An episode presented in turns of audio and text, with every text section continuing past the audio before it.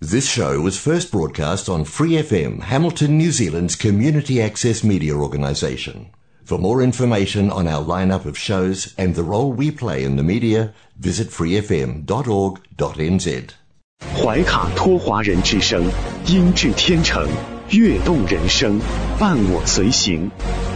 怀卡托华人之声，音质天成，乐动人生，伴我随行。 You are listening to Waikato Chinese Voices. Follow our radio, share the world. 您正在收听的是 FM 八十九点零怀卡托华人之声广播电台节目，我们在新西兰为您播音。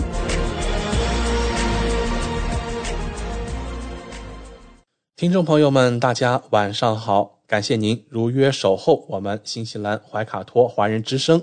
我们的节目正在通过收音机立体声调频 FM 八十九点零和微信公众服务号博雅文创为您并机播出。今晚黄金时段的播音将由我奥斯卡还有我的搭档小峰、轩轩为您共同带来。首先和您见面的栏目是由《中新时报》特约播出的新闻晚班车。天涯不遥远，世界在耳边，声音通四海，资讯传万家。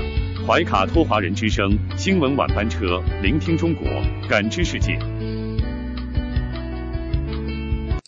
新西兰时间七点，现在我们进入由新西兰南北岛全国发行的《中新时报》带给大家的新闻晚班车。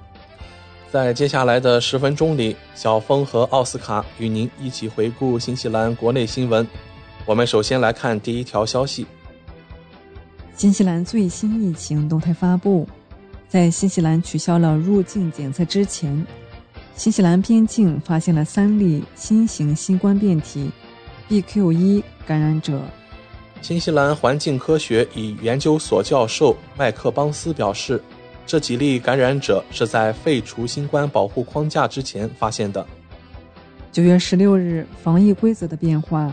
意味着入境新西兰不再强制要求进行快速抗原检测，而在此之前，入境者需要在抵达当天或第二天进行 RAT 检测，并在第五和第六天分别再次检测两次。新西兰环境科学与研究所教授说：“我们曾希望保留这一规定，因为它可以向我们提供是否有新变体侵入新西兰的宝贵资料。本来。”我们的防疫系统通过五大检测：边境检测、医院检测、社区检测、废水检测和病例统计来支撑。但随着边境检测的取消，我们失去了一大支柱，监控能力也随之减弱了。邦斯又说，边境 IT 检测为我们提供了重要的第一手资料。一旦境外发现传染性更强的新变体，我们就可以提前在边境发现。但现在这一检测取消了，我们也就失去了这一预警手段。奥克兰大学微生物学家苏克西·怀尔斯表示，在近期抵达新西兰的七万名旅客中，仅报告了九十四例新冠感染者，这值得怀疑。我不是统计学家，但似乎不太可能。因此，我们要改变方案，要让人们做检测。他说。不过，在边境 RAT 检测取消前的一周，边境共发现了525例感染者。与其形成相明对比的是，在取消后的六天内，边境报告病例数骤降至94例。奥克兰大学微生物学家指出，边境 RAT 检测为新变体进入新西兰提供了早期预警。如果失去了这一手段，可能在发现之前，他们已经在社区传播了。据悉，英国的流行病学家一直在监控 BQ.1 变体的发展趋势，但目前还没有发现任何 BQ.1 社区病例。卫生部一位发言人表示，新西兰目前的疫苗接种率很高，免疫水平也很高，而且主流变体是 BA.2 和 BA.4 和5。该发言人说，到目前为止。没有一种奥密克戎子变体明显表现出可以逃避以前感染新冠病毒后获得的免疫力，或者可以造成更严重的疾病。下面来关注新西兰女王哀悼日新闻。作为女王离世而临时准备的假期。周一九月二十六日的女王纪念日，不少医护人员也将休息。估计全国有三百五十台到四百台手术被推迟。许多医生和护士仍然会工作，以便进行一些有计划的护理。新西兰卫生局表示，受影响的地区不一样，有的医院在九月二十六日当天只能完成预定手术的四分之一，而有的医院能完成百分之七十五。在全国范围内，大约百分之五十五原定的手术不得不重新安排日期。新西兰卫生局一位发言人表示，其各地区的医疗团队一直在努力将这一公共假期对患者的影响降到最低，同时也让员工有机会休息一下。该发言人称，大多数患者在被通知手术推迟时，都能得到一个新的手术日期。紧急手术不受影响。由于刚刚过去的冬季积压了不少手术，目前医疗系统正在加紧跟上进度。如今又赶上一个假期，不少外科医护人员担心进度会被拖慢。政府在今年五月份成立了一个工作组，目的是研究如何减少冗长的手术等候名单。该工作组已向新西兰卫生局提出了建议，随后。卫生局高级工作人员将对目前的系统进行审查，然后提交给卫生部长考虑并公开发布。关于这些建议的一些工作已经开始，许多等待手术一年多的患者现在应工作组的要求进行了手术预约。新西兰卫生部负责人表示，他对那些因为纪念女王的公共假期而错过手术的人表示同情。由于周一的纪念活动，三百五十至四百名患者的非紧急手术被推迟。相关部门表示，医院一直在努力确保尽可能多的人可以接受手术。对于延期的病人来说，这令人失望，并且正在努力让他们迅速重新安排他们的时间。让我们来关注纽航新闻。纽航新开通的纽约至奥克兰直飞航线。开通仅一周，却问题不断。最近，由于纽约飞奥克兰出现强大逆风，需要减轻重量，纽航方面要求乘客自愿放弃这趟航班，并提供现金补偿。一位乘客周日九月二十五日对媒体称，在纽约的肯尼迪国际机场登机前不久，纽航就询问乘客是否有人愿意主动放弃乘坐这趟航班。一共需要二十人放弃，作为补偿，纽航会提供一千五百美元补偿以及酒店住宿费用。一位不愿意透露姓名的乘客说：“前总理海伦·克拉克和现任总理杰辛达·阿德恩等大人物都在这趟返回奥克兰航班乘客的名单中。上周首航返回的787航班就遇到了类似的天气问题。”不得不卸下乘客行李，并增加燃料，以完成这条超长航线。按照纽航方面的说法，极端和异常的天气模式导致这趟直航航班需要减轻载荷，这样才能有足够的油量飞回奥克兰，不必在斐济经停加油。从纽约到奥克兰的 NZ 一航线继续受到异常强风的影响。纽航一位发言人说。为了避免在斐济经停，纽航不得不将十五名乘客转到今天和明天出发的其他航班上。我们感谢这些客户的帮助，我们将在需要时获得补偿和酒店住宿。美国东海岸的天气对许多航班造成了干扰，当天气需要时，减少航班上的乘客数量，这是航空业的常见做法。该发言人称。我们感谢客户在我们应对这种特殊天气时表现出的耐心和理解。本周早些时候，由于天气问题，这条新航线上的一个航班一度被认为需要在斐济经停加油。然而，纽航一位发言人称，当这趟从纽约飞回奥克兰的航班在空中改变路线后，这种情况被避免了。下面来关注教育新闻。学校正在努力寻找额外的教师和导师，这样学校就可以得到上周政府宣布的两千万纽币资金的补助。校长告诉媒体，一些青少年需要更多的帮助才能获得 NCEA 资格，而他们的时间不多了。教育部建议学校利用政府上周宣布的资金，每周为学生提供至少三个小时的补习，为期十周。然而，一些校长拒绝了政府向学校提供的特殊辅导计划。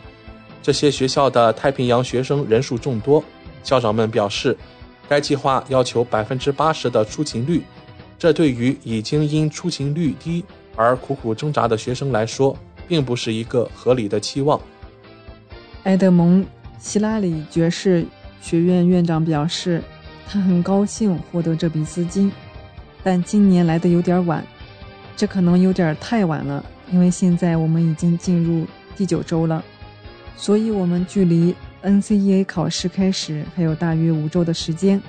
我可能会在今年早些时候感谢这笔钱，这样我们就可以计划我们如何明智地使用这笔钱。埃德蒙·希拉里爵士学院希望将这笔钱用于学校通常举办的家庭作业俱乐部和 NCEA 研讨会，但校长担心学校可能想要使用的一些服务已经被预定一空。其中一些钱将用于让外部供应商进来为疲惫的老师举办研讨会。让我们面对现实吧，我们已经精疲力尽了。但是，当你有很多学校时，所有人都在争夺相同的需求，那就是供求关系。另外一位校长说，缺勤和新冠隔离已经削弱了许多学生的意愿。这并不是他们已经在与他们的老师一起准备参加考试。或获得新学分，这主要是为了完成他们在出勤率如此之低，且被指责素质差的情况下完成的工作。他们士气低落。对于我们十三年级的学生来说，这是他们在新冠上的第三个年头，同时他们也在努力获得学分。关注民生新闻，一项民意调查显示，对于是否实现更大的住房集约化的事宜上。奥克兰人存在着很大的分歧。调查结果显示，持正反观点的占比几乎是平分秋色。百分之四十二的奥克兰人支持增加房屋，百分之四十四的人反对。与此同时，百分之十四的人要么说不知道，要么拒绝回答。另一项公众民意调查是针对惠灵顿人进行的雷同的调查。结果显示，惠灵顿人比奥克兰人更支持住房集约化。百分之六十四的受访者支持当局建造更多的联排别墅或公寓，百分之二十二的人反对。同样有百分之十四的人不知道或拒绝回答。工党和国家党共同推进的新的住房立法，允许开发商在现有城市地区建造更多联排别墅，建造更密集的住房。对此，社会各界一直立场分裂。而有着“花园城市”之称的基督城的市议会最近共有惊人之举，他投票否决了中央政府的这项新法规。但市长表示，中央政府可能会强力进行干预。被一些人称为“联排别墅法案”的立法，将把城市地区的最高建筑高度限制提高到三层。新的法规还允许开发商。在主要公共交通交汇处或快速交通站周围建造最多六层楼的房屋，并普遍增加市中心周围的高度限制。以上就是今天新闻晚班车的内容。接下来将进入每周一晚上由纽华特产特约播出的一档有关新西兰特产的推荐栏目《纽华好物》。更多精彩马上回来。您正在收听的是怀卡托华人之声，调频立体声 FM 八十九点零，这里是新西兰中文广播电台节目。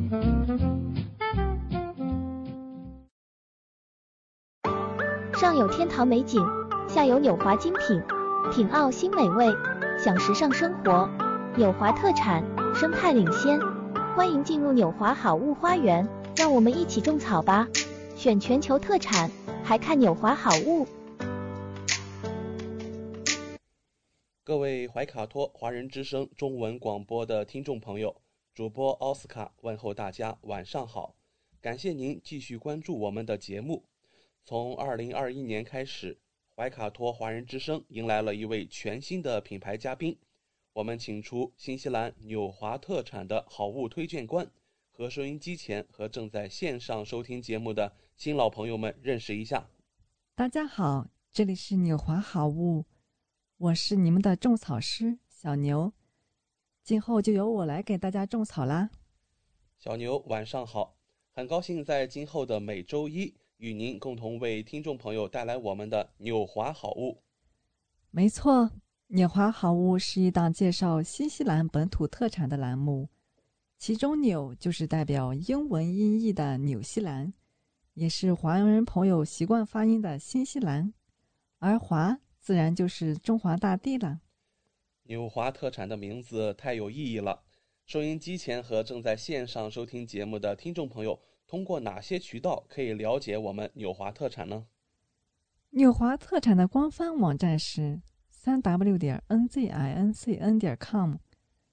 这个域名其实非常好记，N Z 代表新西兰英文简称，而 C N 是中国的英文简称，用 I N 连起来，N Z I N C N 其实就是新西兰在中国的意思。嗯，没错，还有一个更简单的办法，听众朋友，无论您用谷歌还是百度搜索“纽华特产”，点击排名第一个搜索结果，就进入我们的官方网站了。是的，大家有什么不明白的，也可以添加我们的微信号“纽华”的汉语拼音全拼 “n i u h u a”，很乐意为大家解答。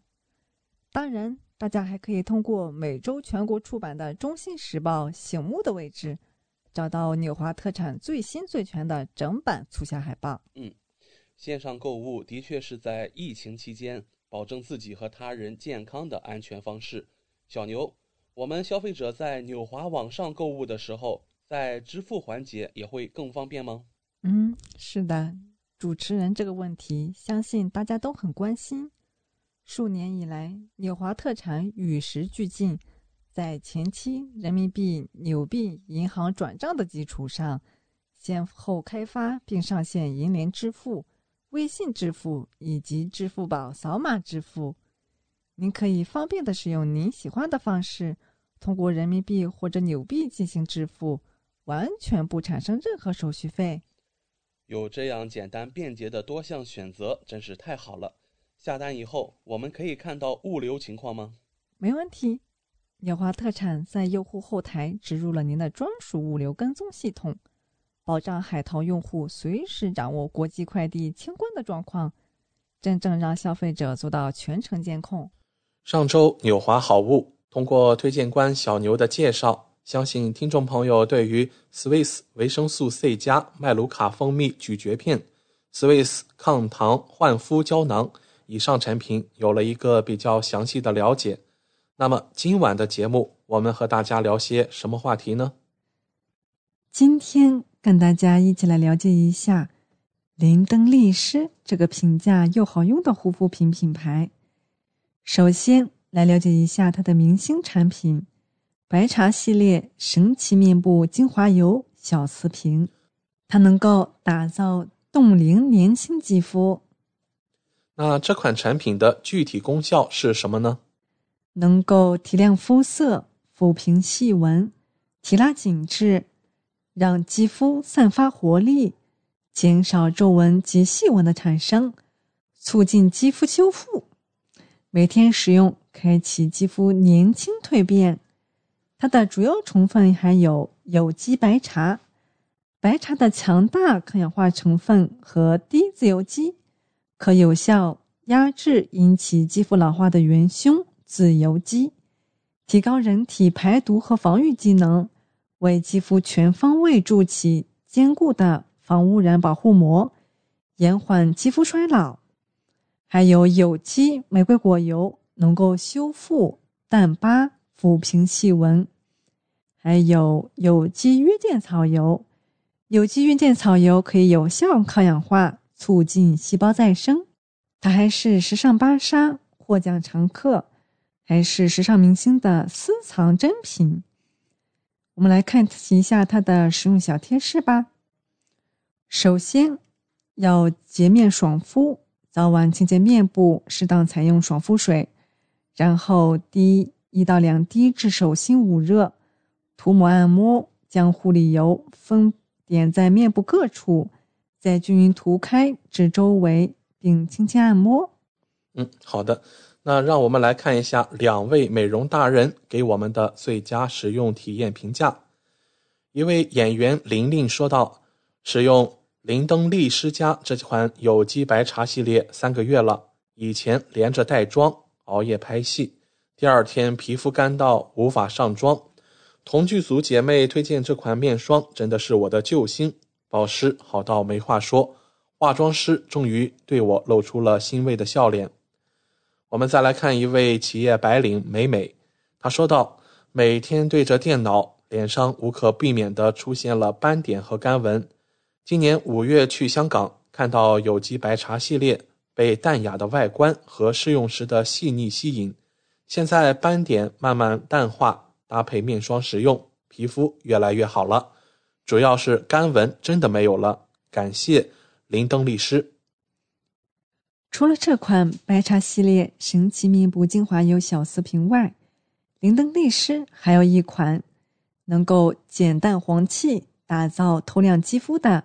美白淡斑精华液，它能够修复受损肌肤、提亮肤色、抵抗氧化。现代人的危机也影响到生活的脚步，问题接踵而来，你的肌肤需要急救啦！肌肤每日面临各种挑战，作息不规律导致细纹浮现，手机、电脑辐射让肌肤暗沉显初老，加班压力大。肌肤松弛干瘪，游玩晒伤、日晒老化、睡眠不足导致色斑沉积。美白小瓷瓶全新上市，玻璃磨砂质感，见证淡斑白皙，一瓶减少你的黑色素困扰。它能够水润清透，淡化纹路，淡化色斑，减少黑色素沉着，提亮肤色。紧致肌肤，调节皮肤状态，改善皮肤弹性，促进肌肤新陈代谢，丰盈弹力饱满肌，温和配方，减少刺激，淡化并抚平细纹，塑造面部线条。嗯，听起来真不错。那这款美白淡斑精华液都有哪些有效成分呢？它选用新西兰珍稀原料。更加与众不同，小雏菊和白桑根萃取精华，温和舒缓，提亮肤色，抵抗氧化，调节肌肤新陈代谢。有机白茶精粹富含有机白茶精粹，中和氧化作用造成的肌肤损伤，最大程度促进细胞更新和再生，有效紧致肌肤，还原肌肤蓬润饱满。深入修护受损细胞，抚平细纹，还有就是水杨酸精华，有效的提高细胞新陈代谢，促进细胞再生，抗炎杀菌，均匀肤色，质地清爽，快速吸收，一到两次轻易推开，三到四秒快速吸收，全天长效保护。日常清洁肌肤后，爽肤水打底。取适量精华，均匀涂抹于面部，也可混合面霜混合使用，效果更佳的。早晚使用可用面部、颈部。最后，在节目的最后，要给大家推荐一款一步卸净、柔嫩如初的白茶舒缓卸妆油，也是我们林登丽诗品牌的。它能够深层卸妆，温和舒缓，润而不油。肌肤问题源于生活中各个方面：彩妆、防晒、卸妆不当、堵塞毛孔、手机、电脑辐射、暗沉出显老、加班压力大、皮肤松弛干瘪、环境污染增加肌肤负担、厨房油烟导致面部油光。以油溶油，净卸完妆，白茶水感卸妆油。开启你的全新护肤体验。灵硅油温和不刺激，有机成分带来温和感的肌肤。植萃精华细致毛孔，蕴含植物精华，溶出黑头，清洁角栓。清爽卸妆，无油膜感，清爽不干燥，打造水润光滑肌肤。清水清油，温和洁净，易溶解彩妆，快速乳化，轻松清洁。它选用新西兰蒸汽原料库拉索芦荟，精选来自新西兰纯净天然的芦荟萃取精华，快速补充肌肤水分，持久锁水保湿。还有白茶精华，精选白茶嫩芽萃取精华，富含茶多酚及多种维生素等成分，有效抵御氧化吸附损伤，清除自由基。还有洋甘菊精华，修护脆弱肌肤，赋予肌肤弹性。最后就是大马士革玫瑰精油，洁净肌肤，舒缓不紧绷，缓解肌肤。使用方法就是取一到两泵卸妆油，轻柔面部乳化，清水冲洗，再取洁面泡沫日常清洁后，再进行日常护肤。需要搭配深层洁面泡沫，使用效果更佳，可卸除厚重彩妆。我们最后来了解一下林登利诗的品牌故事吧。它的品牌创始人是布莱尔女士。林登利诗的故事始于一九九五年，由布莱尔女士在新西兰基督城创建，并成为新西兰最早创立的成功美容品牌之一。当布莱尔女士发现她的两个孩子都深受湿疹及皮肤过敏的困扰时，便对天然护肤原料及配方产生了浓厚的兴趣。布莱尔女士产生了创立林登利诗的念头，用户提供更好的选择。通过天然有效的产品成分，带给每一位用户身体和心灵的双重滋养，感受纯净和天然的力量。林登利诗在新西兰拥有自己的种植农场，所有的原料都是纯天然，拥有专业的种植研发团队，每个花瓣经过严格筛选，纯净的原料，严格的工艺流程，历经一百九十八天。成就一瓶面部调理油，飞越一万公里，只为与你肌肤相亲。感谢纽华好物推荐官小牛的精彩介绍。节目尾声，主持人奥斯卡照例要给大家争取福利了。今天有哪些给怀卡托华人之声电台听众专属的优惠活动呢？纽华特产一定不让大家失望。最近纽华的新西兰仓。还有一件包邮、整单包邮清仓大促活动。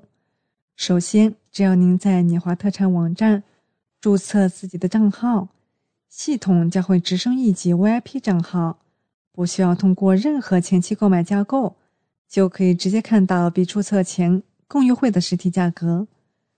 同时，您购买的数量越多，会员体系升级的越高，后台看到的价格体系就会更好。真正让利于消费者，尤其现在疫情期间，政府鼓励大家非必要不外出，因此野花特产希望通过这种方式，鼓励大家在线上消费的行为，减少病毒传播的机会。维卡托华人之声的专属福利来啦！如果还想更多的了解我们的好物，听众朋友可以添加微信客服“纽华”的汉语拼音全拼 “n i u”。H U A 联系我们，一周内添加我们微信客服的听众，只要备注“林登律师”，就可以领取二十元的优惠券哦。这是怀卡托华人之声听众朋友的专属福利，通关密码只在本台播放，而且每周都不一样，还请您注意收听啦。感谢纽华好物推荐官小牛带给怀卡托华人之声的专属优惠，期待下周同一时间。您继续带我们分享纽华好物，请各位听众朋友别忘了谷歌和百度搜索排名第一的纽华特产，或者可以随时添加我们的微信客服“纽华大汉语拼音全拼”，就可以看到我推荐的超多好物啦！谢谢大家。谢谢小牛做客怀卡托华人之声。纽华特产立足澳新本地，为世界各地消费者与生产公司之间打造了流畅的沟通渠道，避免不必要的中间商，厂家直接供货，一手货源保证。纽华特产现已具备澳大利亚、新西兰、德国、香港、韩国、泰国、英国七地大型仓储仓库。与知名品牌商联手合作，涵盖千余种保健、强身、养生等特产品，丰富了海内外客户的选择，成为广大代购和电商首选平台之一。请大家每周一晚七点十分锁定怀卡托华人之声，我们和纽华好物推荐官小牛在这里不见不散。上有天堂美景，下有纽华精品。品澳新美味，享时尚生活，纽华特产，生态领先。欢迎进入纽华好物花园，让我们一起种草吧！选全球特产，还看纽华好物。您正在收听的是怀卡托华人之声，调频立体声 FM 八十九点零，这里是新西兰中文广播电台节目。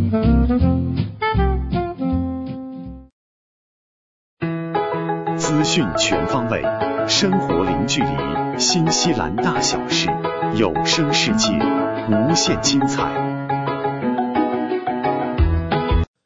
听众朋友，大家好，很高兴我们在这个寂静的夜晚和您在空中电波相会了。现在我们来到了新西兰大小事节目单元，在这里我们和您分享发生在怀卡托周边以及新西兰全国的大型新闻资讯。希望今天的节目能够带给您所关心的、所感兴趣的新闻内容。我是今晚主播奥斯卡。今天啊，是我们新西兰一个非常独特的纪念日，也是我们新西兰唯一的一个一次性的节日——新西兰女王哀悼日。那么就在今天下午九月二十六日下午两点，纪念伊丽莎白二世女王离世的全国纪念活动。在惠灵顿的圣保罗大教堂举行，总理杰辛达·阿德恩带着未婚夫和女儿出席了纪念仪式。仪式开始之前，当哀悼者在教堂外等待时，可以听到管风琴音乐。随后，由牧师带领的游行队伍缓缓沿着过道慢慢走向教堂的圣坛。就在游行开始前，教堂里还轻柔地演奏了。上帝拯救女王的管风琴音乐，在现场，牧师及开幕式祈祷欢迎总督辛迪夫人、总理阿德恩、议长和其他人参加仪式前，新西兰全国举行了默哀一分钟的仪式。牧师在致辞中讲述了女王七十年的君主履职生涯，以及她强烈的个人信仰。牧师说道。女王在一九五三年来首先来访，共计访问新西兰十次。二零零二年冬季五十年庆典期间，她为这座大教堂举行了奠基仪式。今天我们在这里纪念女王逝世，感谢她非凡的一生，愿我们应有充满希望的积极的未来。随后，合唱团唱响新西兰国歌和赞美诗。总理杰辛达·阿德恩则来到大教堂前阅读女王与新西兰的历史。这是皇家访问新西兰的节选，其中详细介绍了女王和爱丁堡公爵在他们第一次到访新西兰后离开布拉夫的情况。过程中，新西兰总督辛迪夫人正坐在这个过道左侧的讲坛上，为她的致辞做准备。总督说道：“新西兰人看到女王把我们牢记在心，为我们祈祷，在我们悲伤的时候陪在我们身边。随着女王每次到访新西兰，她都留下了另一个不可磨灭的印记：了解和热爱我们的国家。”总督说道：“我很荣幸担任女王的第十六任总督。”女王的最后一张照片显示，她站在巴尔莫勒尔的一个房间里。微笑着等待英国的新首相。新西兰总督继续深情地怀念着我相信女王不朽的火花来自她在工作中获得的所有乐趣。她坚定不移地完成了工作，直到生命的尽头。他支持了六百多个慈善机构，他们的工作帮助了病人和孤独者，他们的工作帮助保护了自然世界。而就在总督的讲话结束后，伴随着天佑女王的歌曲，女王的旗帜走出了大教堂。教堂内的纪念活动并不对公众开放，但将通过国会外的显示屏全程进行了播放。在惠灵顿举行的国家纪念活动的同时，新西兰全国各地也将举办了其他的纪念活动，包括奥克兰和基督城都有比较大型的纪念活动。我们在现场看到新西兰的领袖纷纷出席了这样一场特别的纪念仪式。那么，也就在上个周末呀，新西兰媒体也公布了一份由一百多位新西兰商界 CEO。对政府部长的情绪的有关看法的调查结果，那具体的调查显示如下：总理杰辛达·阿德恩已经跌出内阁前十名，排名在第十二位，在满分五分的前提下，只获得了总分两点三分，低于去年的三点零三分和二零二零年的三点九一分。商界大佬们对。我们的总理阿德恩在商界的信心只给出了一点六一分的低分。工党政府对政策的执行和落实仅得到了商界一点六三的评分。其中一位 CEO 称，阿德恩政府是自罗伯特·马尔登以来最糟糕的政府。这位商界人物提到的马尔登，在一九七五年至一九八四年期间担任新西兰第三十一任总理。来自国家党，副总理格兰特·罗伯逊的评分为二点九八分，其中百分之七的受访者给罗伯逊打了五分的满分，另有百分之三十的人打了四分，这低于他在二零二零年获得的四点一八分。那时他对疫情初期的财政管理得分很高。罗伯逊的评分在政府部长中排名第二，仅次于气候变化部长。詹姆斯·肖。当被问及是否对格兰特·罗伯逊的经济管理有信心时，百分之四十六的受访者说没有信心，百分之三十八的人说有信心，百分之十六的人并不确定。国家党党魁克里斯托弗·卢克森获得了三点二四的综合评分，相比之下，前国家党党魁朱迪斯·柯林斯在去年的调查中仅得到了。二点零六分。调查显示，只有百分之二的受访者不支持国家党的税收政策，而百分之四十二的人完全支持，另有百分之四十一的人表示适当支持。各位 CEO 在加强共同治理的问题上存在着分歧，大约百分之三十七的调查对象称，增加政府和毛利人之间的共同治理是正确的。但其中许多人在他们的支持中包含了一些附加条款，对国内经济的信心同比有所下降。其中最令人担忧的问题是员工的持续短缺。CEO 们普遍认为，在奥密克戎时期，新西兰在经济前进和世界的重新连接中起步滞后。另外，虽然我们新西兰总理阿德恩在减少儿童贫困。实现转型变革和与商业界建立信任等方面得分较低，但在利用他的个人影响力为新西兰企业打开国际市场方面得分很高。而对于副总理格兰特·罗伯逊，新西兰商界对他的印象反倒不如过去几年，特别是在涉及公共开支和生产力等方面。对商界领袖来说，一个重要的问题是。工党政府其实未能适当的兑现大选的承诺。德勤主席托马斯·皮波斯说：“实现有影响的积极变革，做比说要难得多。”一位物流公司集团总经理唐·布莱德就指出，新西兰面临的一个主要问题是官僚主义，缺乏方向和稳健的政策来治理卫生、教育、住房和犯罪等出现的诸多问题。政府需要停止政治表态和干预，专注于其核心的基本要素。在今天大小事的尾声，我们再和大家来分享一则环保方面的新闻。您能想象到吗？在新西兰所捕捉的野生鱼类当中，存在着大量的微塑料了。我们来看今天这一则新闻。政府，呃，在上周末也宣布了拨款五百万纽币资助减少塑料垃圾的项目。现在正获得投资的创新项目包括回收管道。可生物降解的育苗盆，以及将聚苯乙烯转化为建筑产品。环境部长戴维·帕克说：“新西兰还需继续努力，才能在回收实践方面赶上世界其他地方。”新西兰每年进口五十点九万吨塑料，其中百分之六十用于塑料和包装行业。政府的资助计划将有助于推动我们能更好地循环使用塑料。环境部长认为。微塑料对环境产生难以置信的有害影响，海洋中塑料垃圾的数量将很快超过海洋中鱼类的生物量，这是一个令人震惊的统计数据。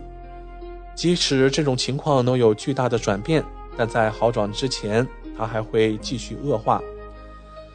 环境部长表示，作为富裕国家，新西兰需要以身作则，政府将提供一百万纽币，在两年内。设计一个规范的塑料包装产品管理计划。好了，各位听众，这就是我们今天新西兰大小事带给您的全部新闻内容了。希望今天的带节目能够带给您所关心的、所感兴趣的新闻节目。我是今晚主播奥斯卡，我们还有更精彩的节目等待着您，请不要走开。您正在收听的是怀卡托华人之声。调频立体声 FM 八十九点零，这里是新西兰中文广播电台节目。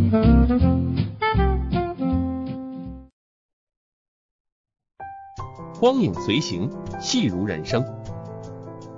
怀卡托华人之声中文广播带给您精彩经典的影视剧和纪录片分享，让我们与您展开一段胶片之旅，共同陶醉于光影世界。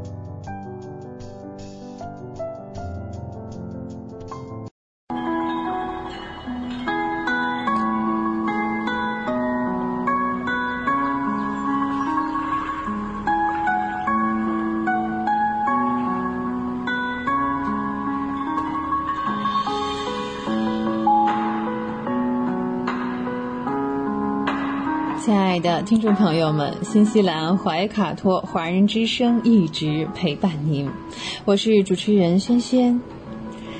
光影随行，戏如人生，分享精彩的影视作品，无论是电影、电视剧，还是优秀的纪录片，都会陆陆续续的来装点您的生活。啊，我们已经有一段时间没有在节目中跟大家分享纪录片了。今天呢，我们将带来这样一部纪录片，来自日本的 NHK。这是在二零一九年 NHK 的一个访谈记录啊，但是让人今年看了非常的感动。呃，纪录片的主人公是二零二二年诺贝尔化学奖的得主田中耕一。哦，十七年前，他的获奖啊，几乎是都市传说般的爆炸新闻呢。他原本只是一个小职员，用现在的话说，这叫逆袭了啊！这是日本历史上最年轻的诺贝尔化学奖得主，也是诺贝尔历史上学历最低的得主。哎，可见这不是绝对的，是吗？嗯。当时啊，只有四十三岁的田中耕一，在一夜之间从一个公司最底层的小职员，变成了有无数粉丝的草根英雄。那他本人在领奖之后呢，就消失了啊，在公众的视线当中消失了十几年啊，十六七年哈。他最有名的一句话就是：“我根本不配拿这个奖哈，这个诺贝尔奖。”和他拿的这个诺贝尔奖，哈，嗯，非常大的对比。田中耕一的人生啊，真平凡的像一条咸鱼一样，但是他翻身了哦。在大学呢念的是电气工程专业，这不仅跟化学没有半毛钱关系啊，而且哈他还留过级呢，挂科。好不容易到了大学毕业，想去索尼公司工作，结果第一轮呢就被淘汰了。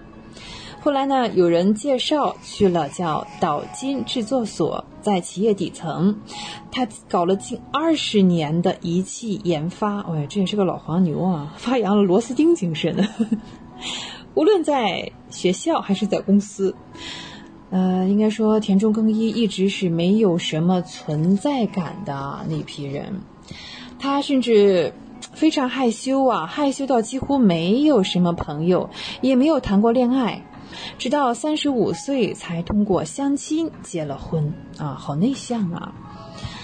呃，虽然他非常喜欢动手做实验啊，不过他没有想过要因此成为什么了不起的科学家。嗯嗯，要说田中耕一身上上还有一个特别优良的品质哈，美德就是省吃俭用啊。他小时候的家庭情况是比较贫寒的。嗯，如果随手扔掉一团废纸啊，他的奶奶就会就会唠叨了。哎呀，你太浪费呢，你这个纸可以留着做点别的事情哦。所以呢，嗯，他唯一一次在公司当中得到了奖励啊，得到表扬呢，是因为他省吃俭用，非常节约。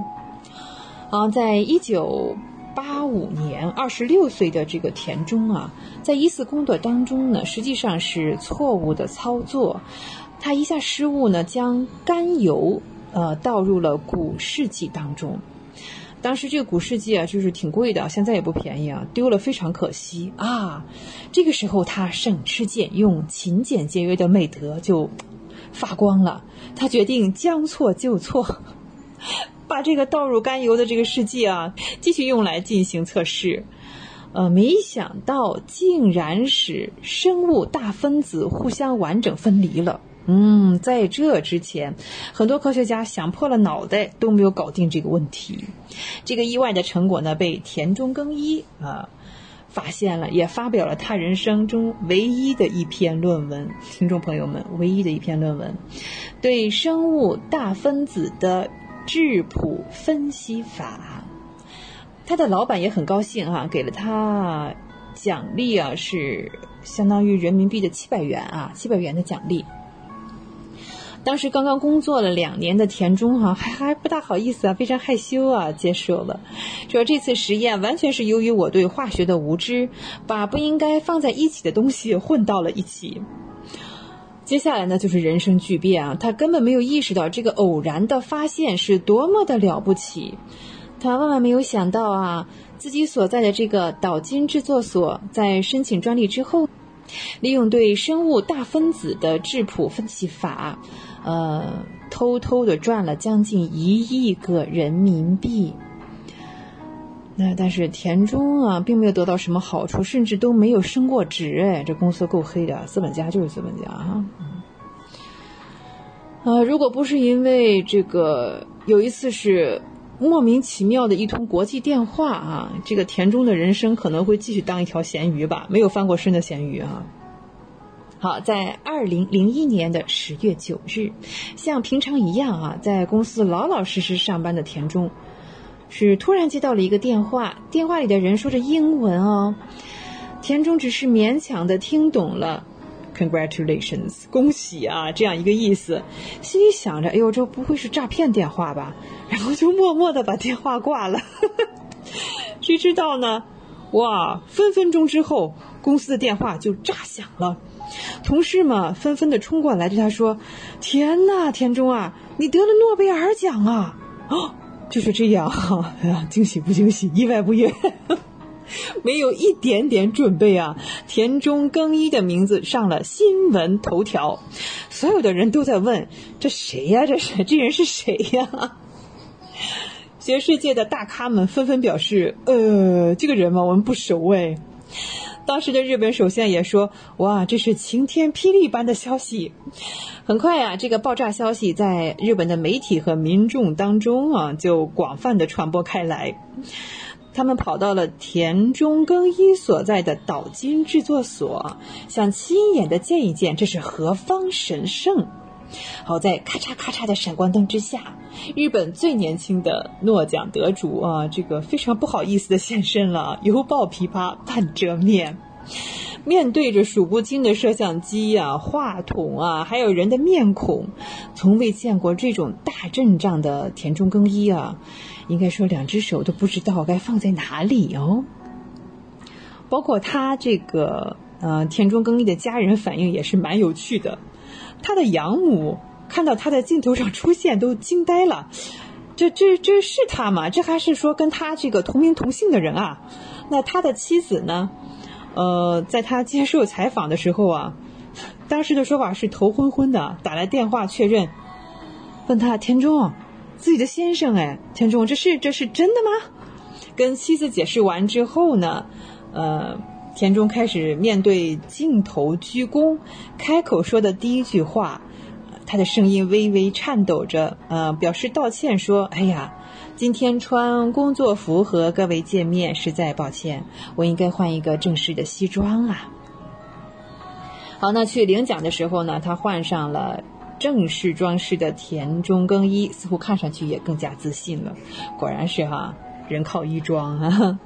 在领奖现场那样荣耀的时刻，他脸上依旧是那种淡定的哈，全方位无死角的，就是还。好像有点头疼似的那种表情啊，啊，嗯，他觉得自己配不上这么多的鲜花和这么高的褒奖啊。我我是就是说，用他自己的话说，这是一次失败创造出了震惊世界的重大发现，真是让人难以启齿。那颁奖之后呢？嗯，田中呢，就像这个明星啊，逃避着狗仔队一样，冲出了重围，然后消失在了人海当中。啊，一转眼呢，就是十七年过去了，诺贝尔奖带来的喧嚣呢，慢慢的沉寂了。那在这十七年当中，当年那个啊害羞的获奖者，现在怎么样了呢？在 NHK 这个纪录片访谈当中呢，已经是六十岁、白发苍苍的田中，呃，这一次呢，非常痛快大方的接受了采访啊，不再是那个扭捏羞涩的小男生啊哈。大家惊艳的发现哈，对啊，大家呃惊讶的发现，虽然他头发都白了，但是看起来非常的自信和有风度。原来啊，这个一直担心自己配不上诺贝尔奖的田中更一啊，在获奖之后呢，也曾要有一段焦虑和困惑啊，这个抑郁的阶段。嗯，他和他的上司和同事之间都很尴尬啊，觉得以后应该怎么称呼他呢？对于向来没有存在感的田中更一来说，这是非常大的挑战。他一直按部就班的继续着自己的人生。嗯，他在一间写着自己名字的办公室中啊，暗暗的和自己又较上劲了。终于有了一个崭新的目标，要成为真正配得上诺贝尔奖的人了。像一个真正的学者一样，田中更一全身心地扑在提升血液检查敏感度这样一种技术，以更容易的检测疾病这个研究项目当中。那在研究了十五年之后啊，坚持不懈的研究之后，他成功了。呃，在大概是一两年之前哈，非常有名的国际科技期刊《Nature》自然杂志发表了田中研究室的突破性成果。可以提前三十年从几滴血当中呢检测出老年痴呆症的征兆，对阿尔茨海默症的征兆。呃，虽然不知不觉啊，田中更一熬白了头，但是啊，说起自己的研究成果，田中更一的眼中啊又闪起了光芒。面对着镜头拍照的时候，他的脸上展现了久违的自信的笑容，当然还是依旧那么淡定啊。从诺贝尔获奖到现在，他用了十七年的时间，怎么说呢？让自己配上了这个奖，和 自己握手言和了啊！呃，走起路来的时候呢，虽然是六十岁的他，也是挺直了腰板。看来这位谦卑的学者也是有福了。田中更一啊，这是日本的诺贝尔化学奖获得者。好，光影随行，戏如人生，轩轩又要与您说再见了。非常感谢您的时间怀卡托华人之声与您常相伴下期节目我们再会再见。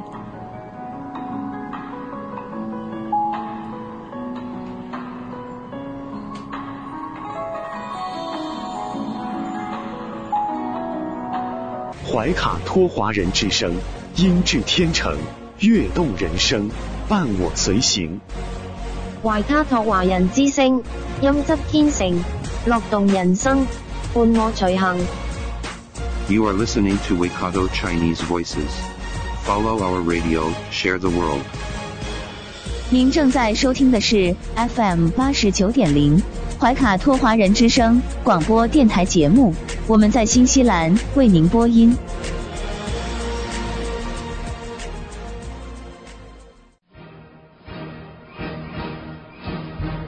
观点改变生活，动态触手可得。中新时报特约节目《全球新闻纵览》，关注大千世界，传播价值资讯。怀卡托华人之声整点播出。家事、国事、天下事，事事关心。这里聚焦了社会的点点滴滴，最新最快的国内外政治经济动态，尽在每周一八点的全球新闻纵览。今晚直播间为您播报的主持人是小峰和奥斯卡。首先，我们来关注中国大陆新闻。中国共产党第二十次全国代表大会代表名单公布，全国各选举单位分别召开党代表大会或党代表会议，选举产生了两千两百九十六名出席党的二十大代表。农业农村部消息，截止九月二十二日，全国秋粮已收获二点六七亿亩，进度过两成，秋粮丰收在望。中国牵头制定并发布全球首个干细胞国际标准。一箭双星，我国在太原卫星发射中心成功发射实验十四号和实验十五号卫星。新疆奇台射电一百一十米口径望远镜电机开工。探索二号搭索深海勇士号四千五百米级载人潜水器返航，顺利完成深海地质原位观测及国产化装备海试任务。中央气象台消息，未来十天，西南地区、华南南部等地多降雨。全国大部地区气温偏高。九月二十五日傍晚，天安门“祝福祖国”大花篮亮灯，流光溢彩，璀璨夺目。九月二十七日起，北京展览馆周边部分道路将实施临时交通管制。十月八日至二十五日，北京全市道路危化品运载车辆进行。大兴机场投运三年以来。旅客吞吐量累计超五千二百万人次。上海八月外贸额再创新高，前八个月同比增长百分之四点八。上海图书馆东馆九月二十八日十四时正式开馆。重庆消息，洗碗机智慧互联工厂正式投产。广东省委办公厅信息综合室消息。网友反映的关于禁止销售槟榔的问题，已转相关部门阅研。深圳蛇口豪宅再现日光，六千万级户型被首先抢空。九月二十三日，黄冈一男子搬家时，在父亲遗物中发现一把长枪，第一时间主动将这把勃朗宁步枪上交至胜利街派出所。中国水果第一大省有多强？国家统计局数据显示，二零二一年广西水果总产量三千一百二十一点一三万吨，排名全国第一。广西是名副其实的水果大省，大致算一下，广西一年为全国十四点一三亿人，每人生产水果四十四斤左右。带来一组经济新闻。工信部已启动2022年度中小企业特色产业集群申报和推荐，立足具体细分领域，加快培育特色产业集群。环球银行兼金融通信协会统计显示，人民币全球使用量稳步提升，八月份人民币交易使用比重向上升至百分之二点三一，全球交易使用量排名为第五位。中银协报告，截止二零二一年末，我国银行卡累计发卡量达九十二点五亿张。今年一月至七月，我国工业软件产品收入同比增长百分之八点七。前八月，汽车企业出口超一百八十万辆，中国汽车加速驶向海外市场。公章和王传福签名遭伪造，比亚迪回应已报警。带来一组疫情新闻，国家卫健委九月二十五日通报，二十四日三十一省市新增确诊病例一百五十九例，包括贵州八十六例，四川四十例，黑龙江十一例。西藏八例，广东六例，天津三例，浙江两例，广西一例，重庆一例，宁夏一例。新增本土无症状感染者六百零一例，其中宁夏一百七十一例，黑龙江一百六十三例，西藏一百零三例。广州越秀发现两名阳性，系二十三日病例密接，当地立即启动应急响应。深圳疾控消息。国庆期间倡导留深过节，减少跨省跨市出行。法治方面，涉案流水超六十四亿元。内蒙古警方破获特大跨境网络赌博案。擒凶四名，内蒙古警方侦破两起二十年以上疑难命案。诺安基金原总经理奥成文接受纪律审查和监察调查。军事方面，九月二十五日至十月二日，连续八天禁止驶入渤海海峡、黄海北部执行军事任务。中宣部、公安部发布《二零二二最美基层民警先进事迹》。中央军委政治工作部组织拍摄的大型电视纪录片《锻造雄狮向复兴》，九月二十五日起。在中央电视台综合频道晚八点档播出。文体新闻：教育部答复降低英语教学比重建议，改革英语教学方法，不再以考高分为唯一目的，而是以口语对话、生活运用为主。原创音乐剧《江姐在京》首演，全新视角聚焦入狱后的五百一十二天。九月二十七日。夜空将上演木星冲日的天象，七十一年来最接近地球。二零二二年世界赛艇锦标赛，中国队获女子四人双奖金牌。九月二十五日晚，中国女排三比零战胜阿根廷，夺世锦赛开门红。第四十八届柏林马拉松上，齐普乔格再创男子马拉松世界纪录。港澳台方面，我们首先来看港澳新闻。截至九月二十五日零时，香港新增三千八百九十七例确诊病例。香港特区政府卫生署卫生防护中心九月二十五日以新闻稿形式公布疫情最新情况。台湾新闻：九月二十五日，台湾新增三万八千九百八十例确诊病例，新增三十四例死亡病例。台湾宜兰暴雨致溪水暴涨，二十七车六十六人在西床露营被困等待救援。国际方面，王毅会见第七十七届联合国大会主席克勒西。王毅宣布，中国启动批准枪支议定书国内法律程序。联大会场外，多国代表等候与中方交流。联合国。人权理事会第五十一届会议，二零二二年环境、发展与人权边会举行。当地时间九月二十四日，中国政府向埃及妇女、儿童和青少年捐赠新冠疫苗交接仪式暨科兴援埃自动化疫苗冷库交付仪式，在埃及某公司工厂举行。截至北京时间。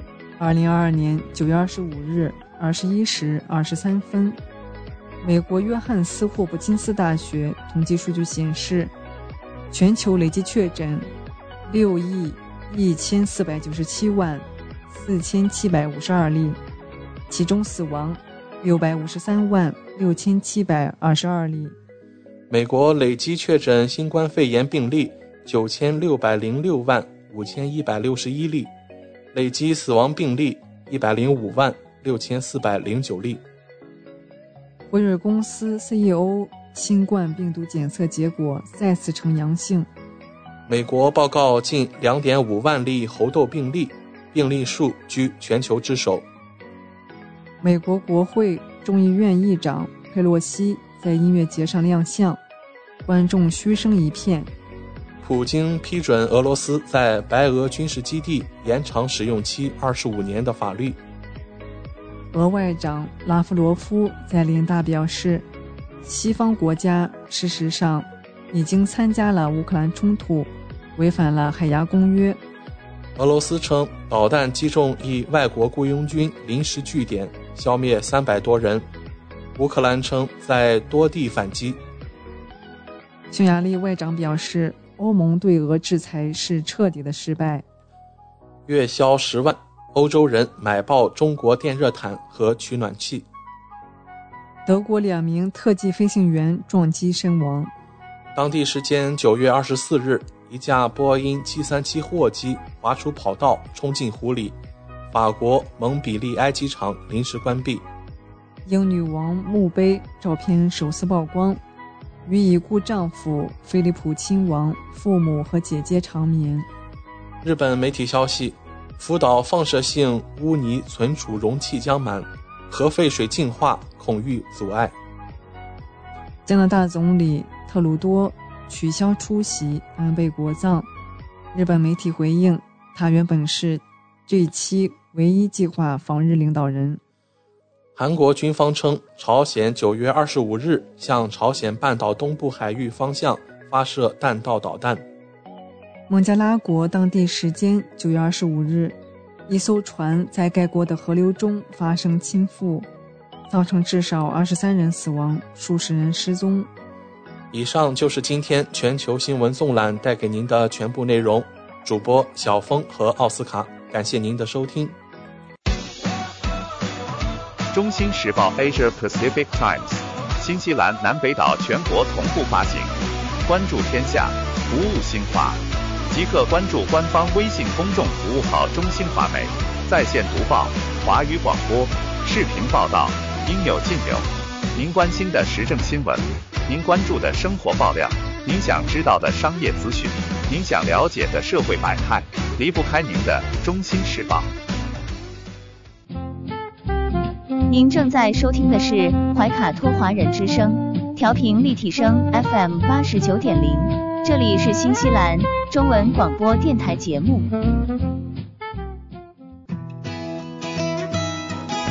分享读书的快乐，重温经典的感动。怀卡托华人之声，今天读书，甄选全球文坛精品，和您一起读好书，好读书，共品文化大餐。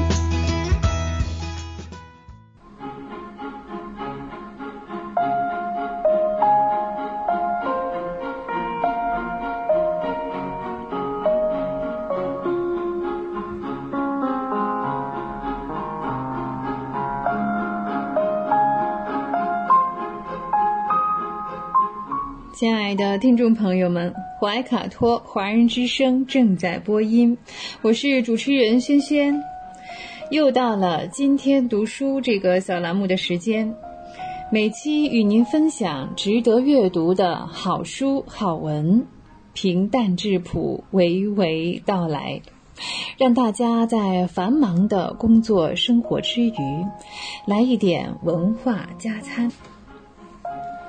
今天呢，我们将走进法国小说家左拉，这是自然主义流派的领袖哈。那说起著名的短篇小说家莫泊桑啊，大家并不陌生。在他的创作生涯当中呢，有三个人对他的影响是巨大的，一个是他的母亲，第二是福楼拜，第三呢就是与他亦师亦友的左拉。我们今天呢，一起来走进左拉的自然主义小说的世界。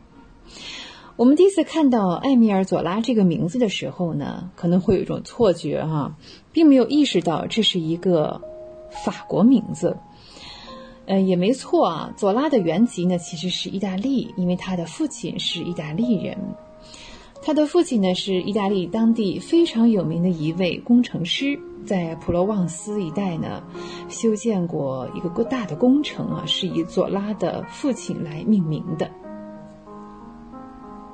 曾经在普罗旺斯地区啊修建过重要的项目，这个项目呢就是以佐拉的父亲的名字来命名的。可以说啊，在六岁之前呢，佐拉的生活是非常的美满。哎，也就是说，六岁之后有事情呢？是的啊，佐拉七岁的时候呢，他的父亲去世了，由此呢，生活的主要来源就不见了，开始很拮据。母亲呢，嗯，不得不到处打工来养育佐拉。久而久之，生活是越来越困苦，在意大利呢，是无法生活下去了。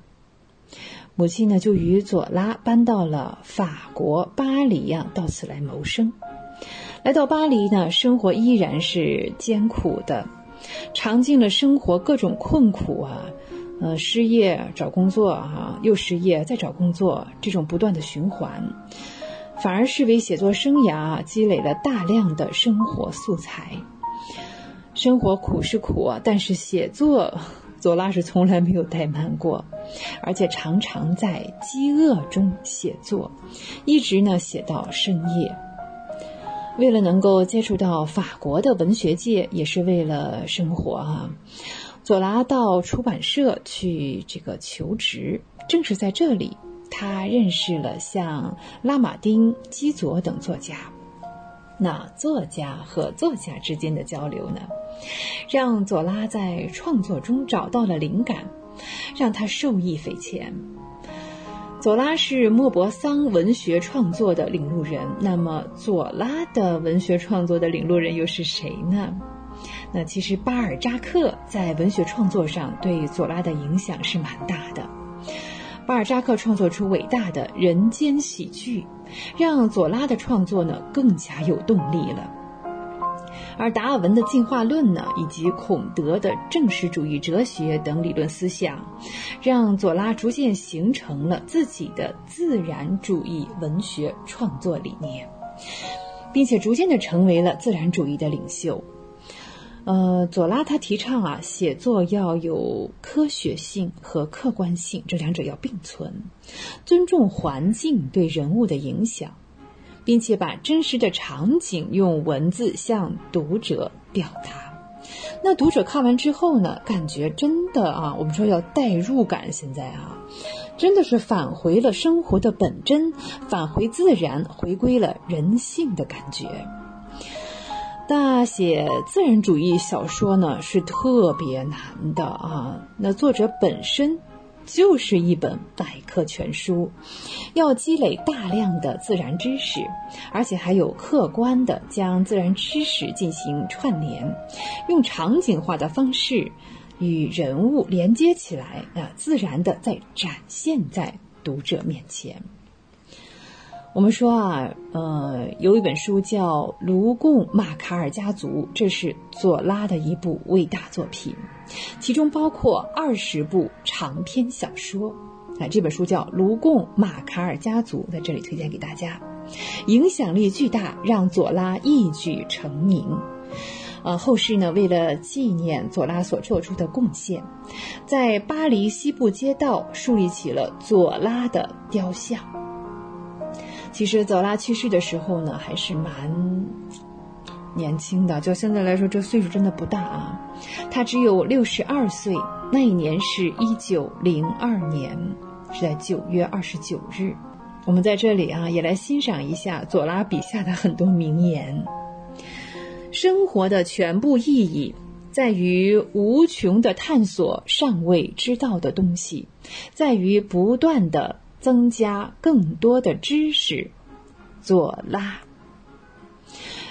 愚昧从来没有给人带来幸福，幸福的根源在于知识，还是左拉。下面这句非常的短，但是真的是一件硬道理哈。失信就是失败。左拉，真的有失信，真的是失败，这个人就失败了啊。生活的道路一旦选定，就要勇敢的走到底，绝不回头。这是立场坚定主义真嘛？对，这叫不忘初心呢，是吧？一个社会，只有当他把真理公之于众时，才会强而有力。好，实事求是是这样啊。其实左拉在创作过程当中啊，他的生活潦倒呢，到了一定的程度，甚至是听到了房东来催债啊，他就赶快躲起来。这里呢，我们提到他的好朋友塞尚，左拉和塞尚啊是居住在一间破屋子里面，就是穷的可怕的地步。虽然说每天都要面对着这个，哎呀，讨生活啊这样一个问题，可是呢，左拉仍然在混乱的社会当中独自清醒着。他知道啊，这个国家正在经历着什么，他能够切实的感受到人民是在痛苦当中，而不是去粉饰太平。在这期间啊，很有趣的事情，左拉呢，他搭救了一位妓女。这也是被迫从事这个行业哈，就叫娜娜。在了解了娜娜的悲惨经历之后呢，佐拉以此为题材创作出了《娜娜》，几乎是在一夜之间，书店醒目的位置都是关于娜娜的宣传海报，刚一上架就被抢购一空。哎，这种，呃，正是这本书的成功，应该说在当时啊，终于终结了佐拉这种贫穷的生活状态。开始得到了缓解哈。那一八七一年呢，爆发了普法战争，呃，法国应该说是惨败了啊。左拉当时了解到，是由于在战争当中当局者很无能，才导致了这样的大溃败。之后呢，他又创造出了《溃败》这样一本书，对法国陆军进行了强有力的抨击。这本书甚至是让陆军的军官都颇为不满，但是在虽然说是在重压之下，你看以左拉的个性，他丝毫没有退缩的意思，他从来没有忘记过自己的责任，也没有因此停下揭示这个社会美与丑的这样的行为。优秀的作品呢，不断被创作出来，这也让左拉赢得了社会声望和财富。生活舒适起来了，这个棱棱角角啊也快磨平了哈。他的好友塞尚发现了这一点，就善意的提醒他，不要忘记自己的初心，也不要放弃对真理和正义的追求。当时呢，有一个叫嗯德雷福斯事件，应该说是有人被诬陷了啊，就在这个时候就发生了。因为被怀疑是德国间谍，那有着犹太血统的军官就是德雷福斯是被捕入狱。但是他的太太露西呢，始终坚持自己的这个丈夫是清白的这一点，四处奔走搜集证据，但是却是四处碰钉子。失望当中呢，他带着自己搜集到的资料找到了佐拉，佐拉开始感叹：“我的时代过了。”我受够了奋斗、混乱和斗争。经过一番挣扎之后啊，佐拉写出了一篇文章，叫《我控诉》。我控诉直接喊话是法国总统，哎，要求呢重新审理德雷福斯一案。在公众的压力之下呢，案件呢进入了重审的程序。但是呢，哎，我们说官官相护啊，就像这个陆军部和法庭啊。一一再的掩盖这个事实，这是左拉是以败诉结案。这个时候，左拉在好友的劝说下就离开了法国，他就不安全了，人生啊，那他就人身不安全了嘛，就逃亡到英国。在此期间呢，我们说始终没有懈怠哈，在写作这件事情上。最终是将身相浮出了水面，那德雷福斯也得以沉冤得雪，被无罪释放的时候呢，德雷福斯已经是满头白发，身形消瘦。在走出牢门这一刻，哈，据说呢，当时德雷福斯是反复进出了三次，这得来不易的自由啊，哎呀，不知道是是不是有点像做梦的感觉，他在反复的确认自己是不是自由了，哈。嗯，在当局者看来呢，一个无名小卒的痛苦不会影响一个伟大的国家。嗯哼，他们不知道让一个普通的人民受到司法的委屈，对这个国家的掌权者是莫大的讽刺，会让这个国家的公信力受到质疑。难道保护每一位公民的合法权益，不是法国这个立宪的宗旨吗？哼，不幸的是，哈。嗯，当左拉写下了向控制世界者的心智挑战，以观念加以解放，人类便可以成为新人类，穷人和富人再造世界。在写下这段话之后呢，左拉其实呢就因为煤气中毒不幸去世了。啊，非常的遗憾啊！竟然是以这样一种方式啊告别了我们。有温度，会思考，爱生活。以上就是本期的今天读书，我们天天读书。我是轩轩，下期节目我们再会，再见。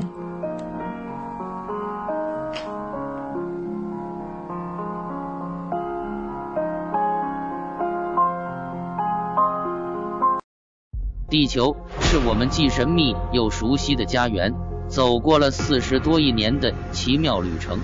怀卡托华人之声《地球传奇》，了解我们对地球的探索、文明的兴衰简史、环境与人类的关系、科技的发展进步，开启一段各方角色在地球舞台演绎的故事。亲爱的听众朋友，大家好！新西兰周一的晚上，感谢您继续守候怀卡托华人之声，我是主持人小峰。本期节目，我们将要和听众朋友们一起来分享以下几个主要纪念日，他们分别是九月二十六日今天的新西兰全国哀悼日和世界避孕日，九月二十七日本周二的世界旅游日，九月二十八日本周三的孔子诞辰日和世界狂犬病日，九月二十九日本周四的世界步行日。以及十月一日本周六的中国国庆节。接下来，维卡托华人之声的主播小峰就和您分享这一周精彩纷呈的节日。第一个是九月二十六日，新西兰全国哀悼日。就在今天，新西兰迎来了全国哀悼日，它将是新西兰的一个历史性的日子。这一天是为了纪念本月去世的伊丽莎白女王二世，因此九月二十六日将是一个一次性的公共假期，并已迅速成为新西兰法律。与其他公共假日不同的是，在今天这个假日，全国所有的咖啡馆、餐馆和零售商将被允许营业，而对酒类的销售也不会有任何限制。所以，新西兰人仍然可以举杯喝下女王生前最喜欢的金酒。不过，惠灵顿市议会的部分服务和设施，比如游泳池、图书馆、社区娱乐中心都将关闭，运动中心也将缩短开放时间。九月二十六日这一天，新西兰还将举行国家纪念仪式，地点是惠灵顿的圣保罗大教堂。全程将进行电视转播。奥克兰的圣三一大教堂也将举行悼念活动。就在几个小时之前，也就是今天下午两点，进行了全国性的默哀仪式。奥克兰部分最知名的地标将亮起代表皇室的紫色灯光，包括奥克兰港湾大桥、奥克兰战争纪念博物馆。天空塔等等。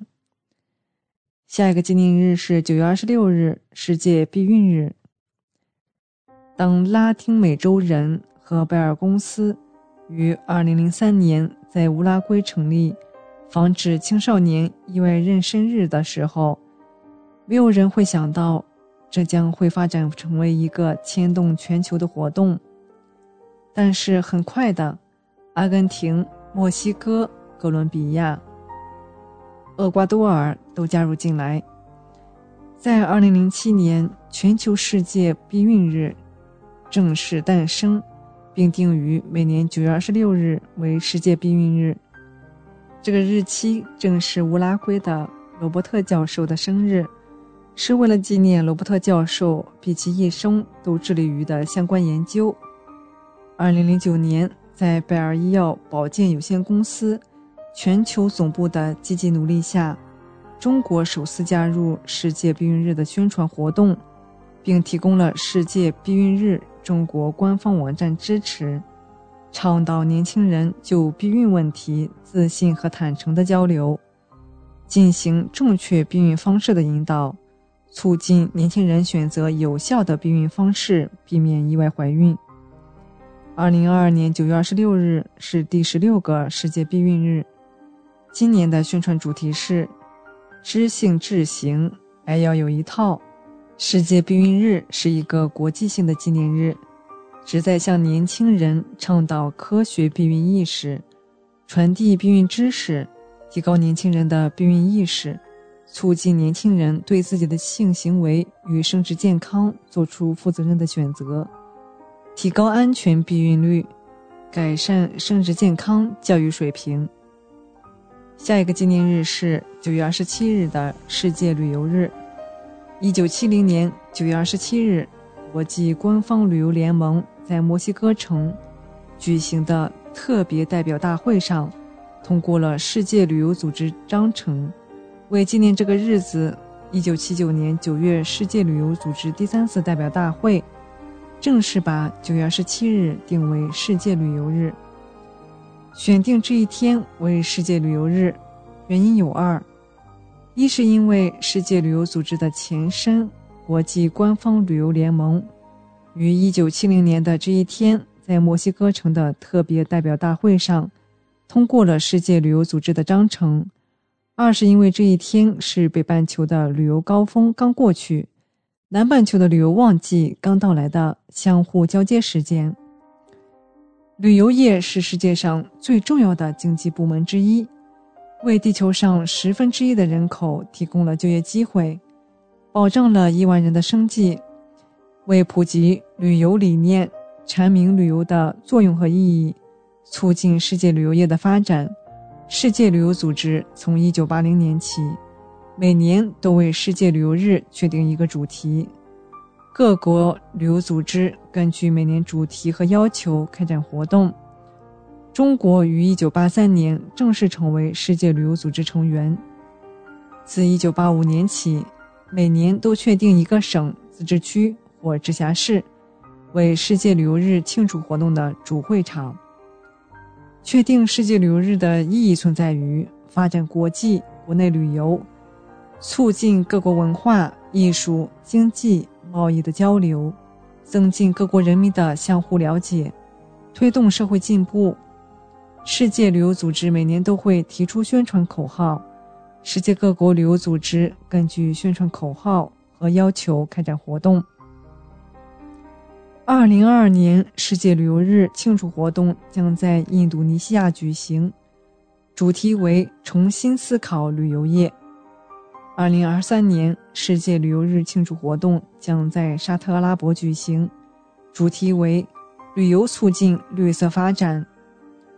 联合国秘书长安东尼奥·古特雷斯呼吁为发展绿色、包容、可持续的旅游业共同努力。并希望大会决议有助于恢复行业信心，确保全球范围内人员流动安全，使发展中国家从旅游业可持续发展中获益。面对全球旅游业前所未有的挑战，呼吁业界用团结和坚定的信念应对，并展示了旅游业复苏以及成为可持续发展和气候行动。重要力量的决心。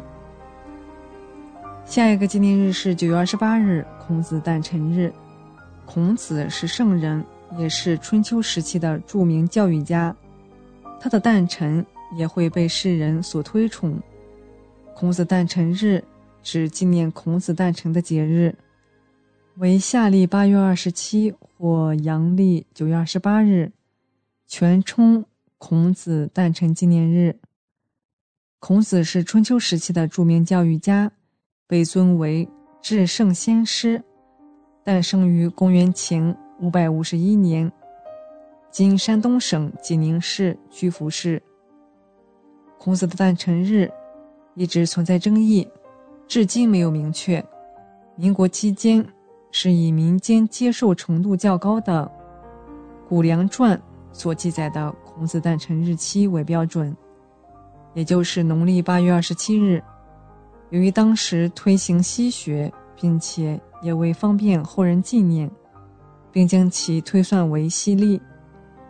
孔子年轻时做过几任小官，但他一生大部分时间都是从事教育，相传所收弟子多达三千人，贤人七十二，教出不少有知识、有才能的学生。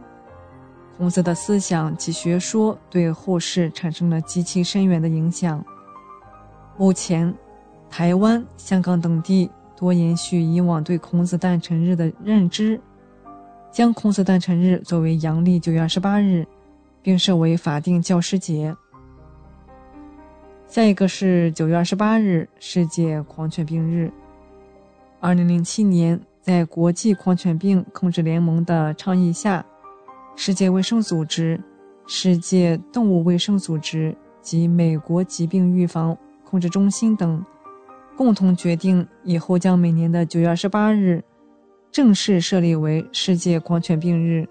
通过设立世界狂犬病日，各国纷纷开展相应宣传活动，将集合众多的合作者和志愿者，群策群力，尽快使狂犬病成为历史。二零二二年九月二十八日是第十四个世界狂犬病日。二零二二年世界狂犬病日的主题是“狂犬病同一个健康，零死亡”。设立世界狂犬病日的主要目的就是提高人们对狂犬病的认识。人和动物狂犬病的危害很严重，但预防狂犬病其实很容易。以人类现有的对狂犬病流行规律的认识。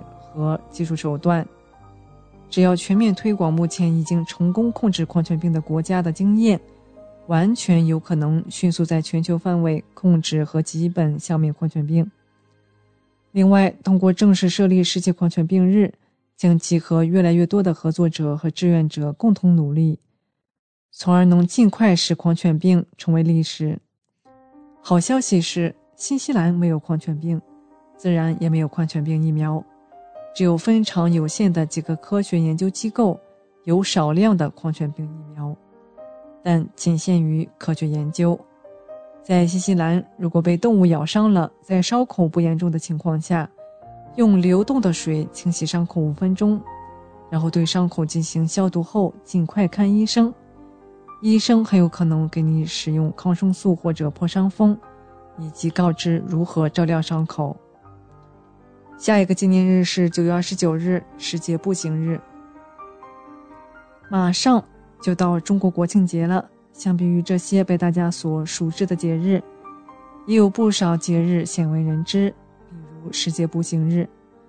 世界步行日是由国际大众健身体育协会于一九九二年倡议发起，于一九九二年六月七日在里约热内卢召开的全球首脑峰会上。启动了第一次世界步行日，时间定为每年的九月二十九日。从此以后，此活动便迅速推广开来。目前有多达七十二个国家已经加入世界步行日活动，也得到了世界卫生组织的大力支持，并且与世卫组织每年开展的为健康而运动的项目相结合开展。每年有数百万参与者，已经成为了当今世界。最有影响的运动之一，步行锻炼老少皆宜，对场所条件要求低，几乎适合所有人群，可能是目前为止最容易实施的健身活动。国家体育总局和中国营养学会给出的全民日常健身指导，都是每天步行六千步。简单的走步却有着不少好处，首先。走路为全身锻炼，走路时人体的百分之六十到百分之七十的肌肉都会被调动，从而达到活动关节、促进四肢及全身血液循环等。其次，调节血压，降低心脏病、糖尿病、高脂血症风险。坚持走步锻炼可以降低血压，减少约百分之三十的心脏病风险，百分之五十的糖尿病风险，提高机体免疫力，延迟衰老，促进钙的吸收。骨骼对钙的吸收依赖于运动，走路是经济方便的促钙吸收运动，增强心肺功能。每天保持六千步的运动量，可以很好的增加肺活量，增强心肺功能。还可以愉悦心情，运动后，大脑会分泌内分肽，这可以提高精神系统的兴奋性，抑制情绪情绪低落。边走步边放松，心情自然愉悦。还能够健身减肥，步行六千步相当于消耗一百三十四大卡的热量，长期坚持可以降低体脂，达到减肥的目的。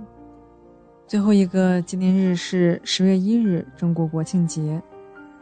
国庆节是由一个国家制定并用来纪念国家本身的法定节日，它们通常是这个国家的独立、宪法的签署、元首诞辰或其他有重大纪念意义的周年纪念日。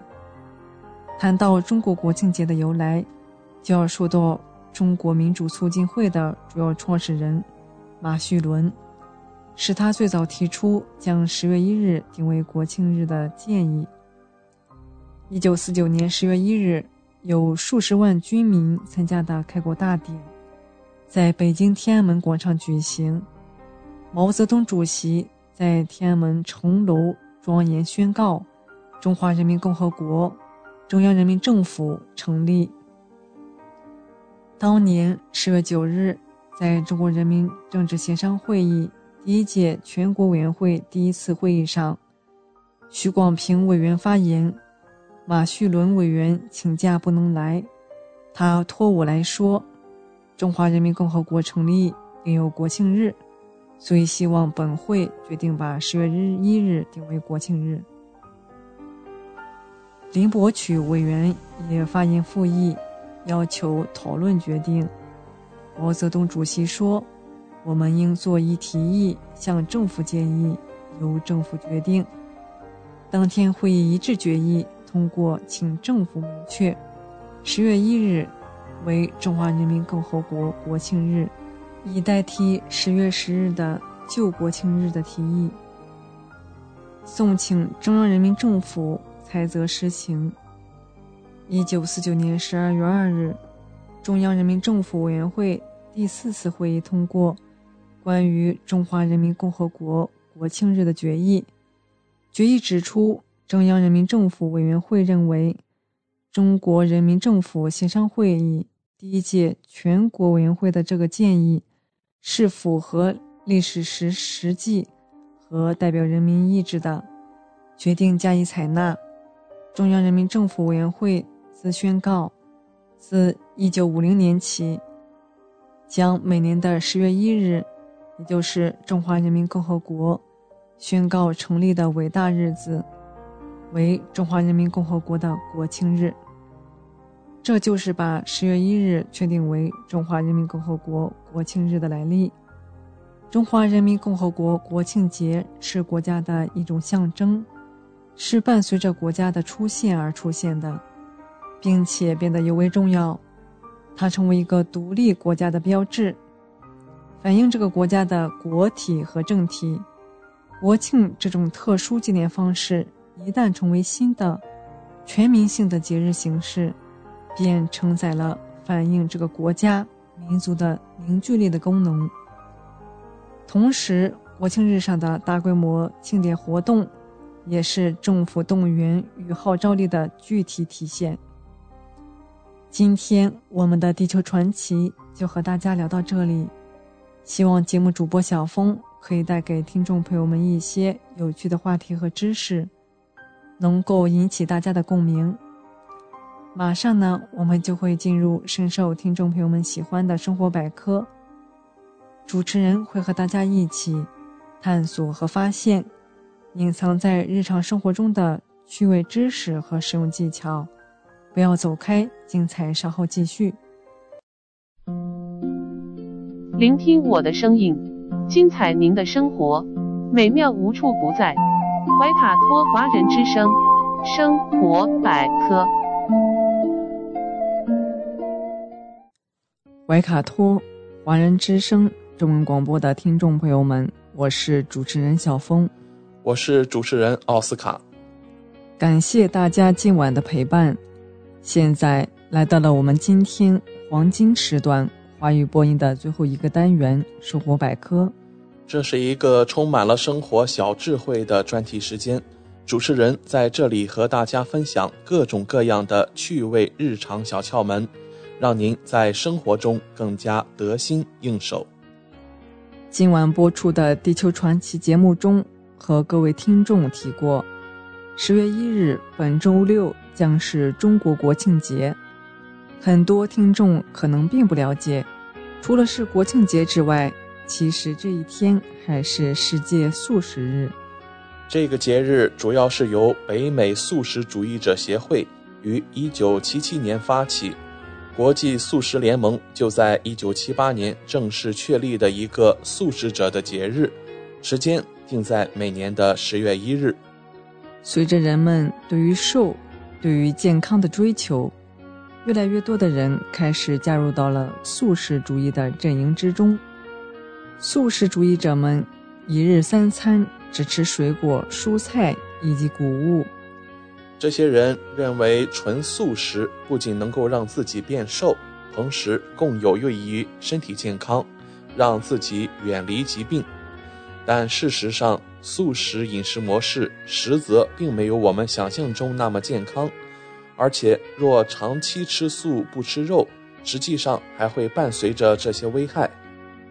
健康人长期纯素食饮食会有哪些危害紧随身后呢？第一个就是增加患脂肪肝的风险。听众朋友或许有疑问：只吃素食也会患上脂肪肝吗？脂肪肝的出现本身需要大量的脂肪摄入作为支撑，而只吃素则意味着低脂肪摄入，又怎么会引发脂肪肝出现呢？主要是因为存在于身体中的脂肪，除了来自于人们对于高油脂食物的直接摄入外，人体所摄入的大量糖分也会被转化成脂肪堆积在体内。而长期吃素的人群，在没有肉食摄入的情况下，则很难会有饱腹感产生，因此便只能通过大量摄入主食来增加饱腹感。而在主食中又存在有大量的糖分，如此之下，不仅增加素食主义患脂肪肝的风险，同时还很有可能会引发肥胖出现。长期素食还有一个危害。降低器官功能，长期纯素食摄入也可能会导致器官功能下降。若想要保证各器官组织保持良好的状态，维持其所拥有的功能，则需要有足够且丰富的营养摄入。若人们只吃素食的话，身体便会严重缺乏肉食中所含有的营养。长久之下，不仅会使素食者出现器官功能下降、生理功能无法正常运转，还很可能会因身体缺乏某些元素而导致器官出现病变。素食带来的危害还包括引发糖尿病。在摄入等量卡路里的前提下，相比于荤素搭配的饮食而言，素食主义者的食物搭配中。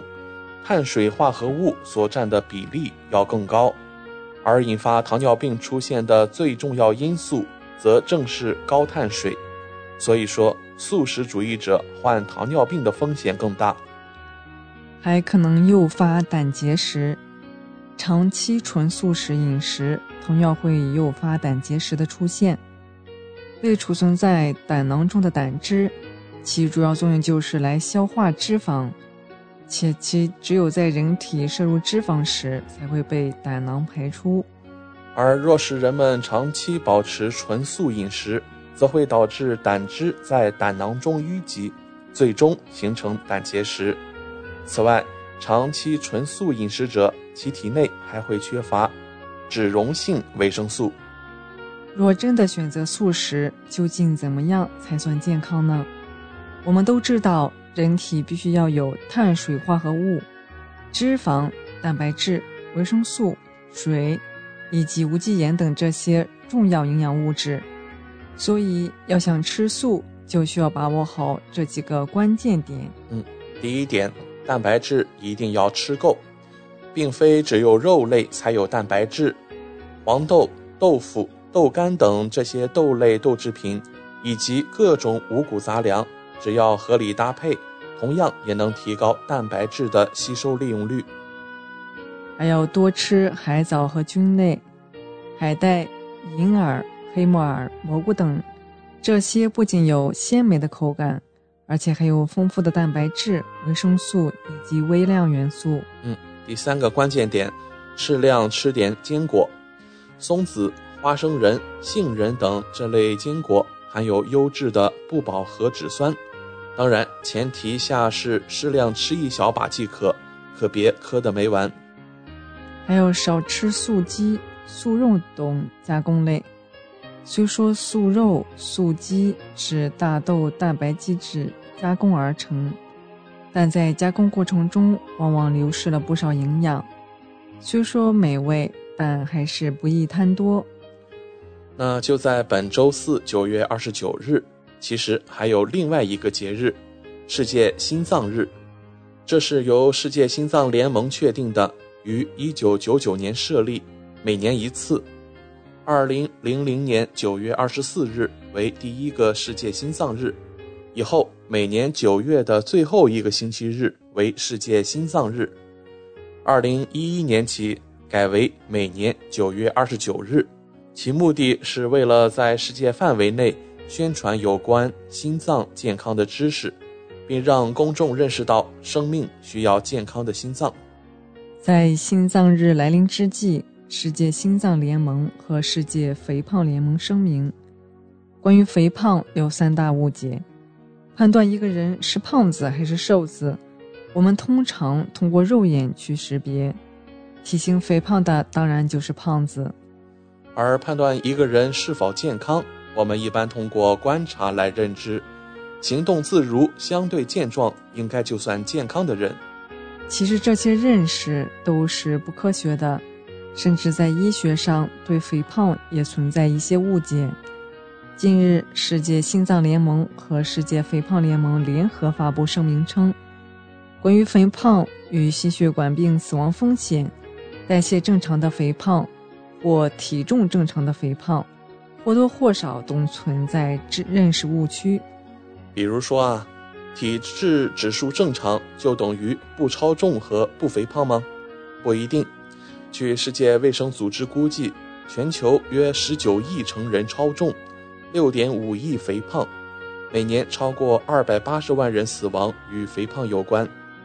肥胖者往往饮食质量差，比如吃较多的饱和脂肪。含糖食物和超加工食品，而吃新鲜水果和蔬菜较少，以及身体活动减少或久坐，这些因素都独立的增加心血管病风险。世界肥胖联盟将肥胖视为慢性病，基于基因和人群的队列分析显示，肥胖与心血管病死亡、主动脉瓣疾病、心衰。深静脉血栓形成、高血压性心脏病、外周动脉疾病和心房颤动等多种疾病有关。那么，如何判断一个人是否为肥胖或超重呢？体质指数 （BMI） 就是主要的诊断指标。研究显示，体质指数三十到三十四点九将缩短约三年的预期寿命。而体质指数大于等于四十，将缩短预期寿命约十年。然而，体质指数不能体现脂肪质量或分布情况，体重正常的人也可能存在腹型肥胖。有些人体重正常，但仍可能存在肌肉质量减少、脂肪占比增加的肌少症。腰围和腰臀比是脂肪分布和中心性肥胖的更好预测指标，与病态肥胖关系更密切。腰围身高比也有一定的价值。对于体质指数正常者，腰臀比可评估肥胖和相关的心血管病风险。如果存在超正肥胖情况，做好相应的管理至关重要。加拿大发布的肥胖管理指南指出，肥胖管理应将测量身高、体重、腰围和体质指数作为常规体检项目。对于体质指数增加的人，建议定期测量腰围，以识别内脏肥胖和肥胖相关疾病高危者；还建议测量血压、血糖及血脂，以确定心脏代谢风险。如有必要，还建议筛查非酒精性脂肪性肝病。共识指出，所有肥胖者都能从健康均衡的饮食以及体力活动中获益。减肥和体重维持需要长期减少热量摄入，长期坚持符合个人偏好的健康饮食模式，同时满足营养需求和治疗目标，是管理健康和体重的重要一环。我们来看另外一个认知误区：肥胖者慢性病死亡风险低吗？不存在。对于超重肥胖，以往还有一种肥胖悖论的认识。肥胖悖论是指心衰、心血管病、二型糖尿病患者的死亡风险与肥胖成反比，也就是说，较低的体质指数可能与较高的死亡率相关。一项入选四十项冠心病研究的分析显示，超重或轻度肥胖不能预测死亡率，而重度肥胖者心血管死亡率最高。一项包括三十个队列、近四万名慢性心衰患者的研究，也显示，随着体质指数增加，死亡率反而降低。这一认识存在一定的局限性，因为其中可能存在一些混淆因素，比如不健康的饮食和不合理的体育活动，让体重较轻的人患病甚至死亡。还可能是有些低体质指数者存在未诊断出的严重疾病，比如癌症和明显的炎症状态。因此，低体重者或体重逐渐减轻者死亡率更高。这可能是反向因果的问题，是由于存在吸烟、慢性病、肺病、癌症等疾病混杂因素，让患者体重减轻。例如，患有严重心衰的患者存在全身的炎症，让体重下降更快，死亡风险高。这种并非有意的体重减轻，表现为肌肉和外周脂肪减少，而非腹部脂肪的减少。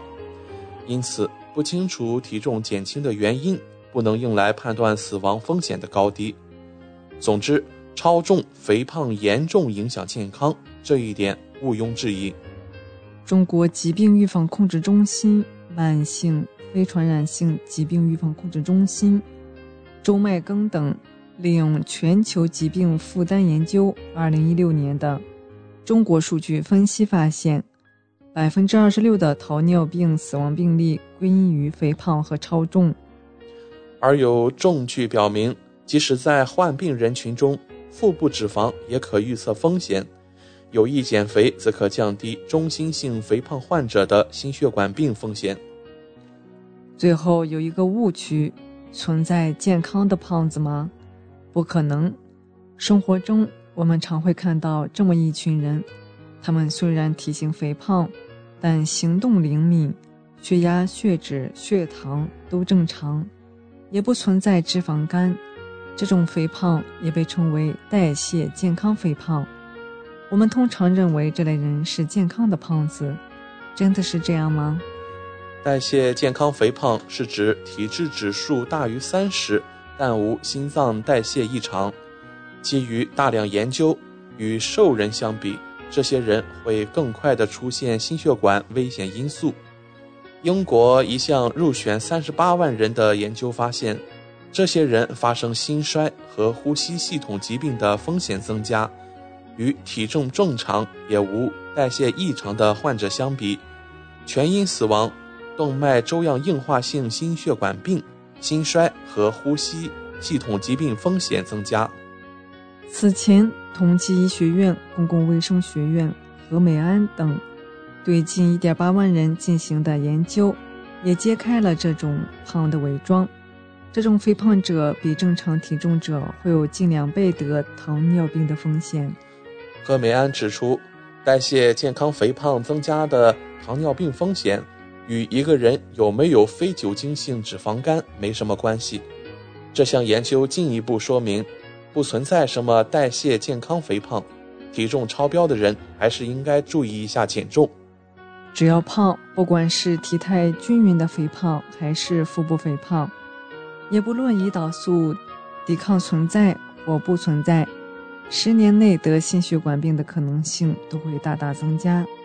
如研究显示，虽然胰岛素敏感性均正常，但全身胖者比不胖的人，十年内患心血管病和冠心病的可能性也要增加两倍左右。仅肚子胖的人要比。腰部肥的人得心血管病和冠心病的可能性都要增加近一点五倍。越来越多的证据表明，超重和肥胖可直接增加心血管病死亡。嗯，所以说生活方式的改变，比如健康饮食、常规有氧运动和抗阻运动、药物治疗、减肥手术，都是控制肥胖的有效方法，但需要根据个人情况科学选用。十几分钟的时间过得飞快，今天我们生活百科也要告一段落了。希望主播小峰和奥斯卡在这里的分享，让大家感受到了来自日常生活方方面面的乐趣。谢谢您的收听。快要九点钟了，星期一的晚上，我们和各位听众一起分享一下未来一周怀卡托本地的天气情况。具体来看。周二、周三都是晴好的天气，温度保持在七摄氏度到十七摄氏度之间。需要提醒各位听众的是，从周四开始一直到本周末，都将会有一个中到大雨。我们来看温度也将保持在九摄氏度到十八摄氏度之间。如果您有周四以后的，包括周末出行的计划，请您特别留意最新的天气预报。今晚主播奥斯卡、小峰、轩轩在这里祝愿各位听众朋友们晚安。我们在明天的黄金时段空中电波再见。怀卡托华人之声，音质天成，悦动人生，伴我随行。怀卡托华人之声，音质天成，乐动人生，伴我随行。You are listening to Waikato Chinese Voices. Follow our radio, share the world. 您正在收听的是 FM 八十九点零怀卡托华人之声广播电台节目，我们在新西兰为您播音。For more episodes, use the accessmedia.nz app for iOS and Android devices, or subscribe to this podcast via Spotify, iHeartRadio, or Apple Podcasts. This free FM podcast was brought to you with support from New Zealand On Air.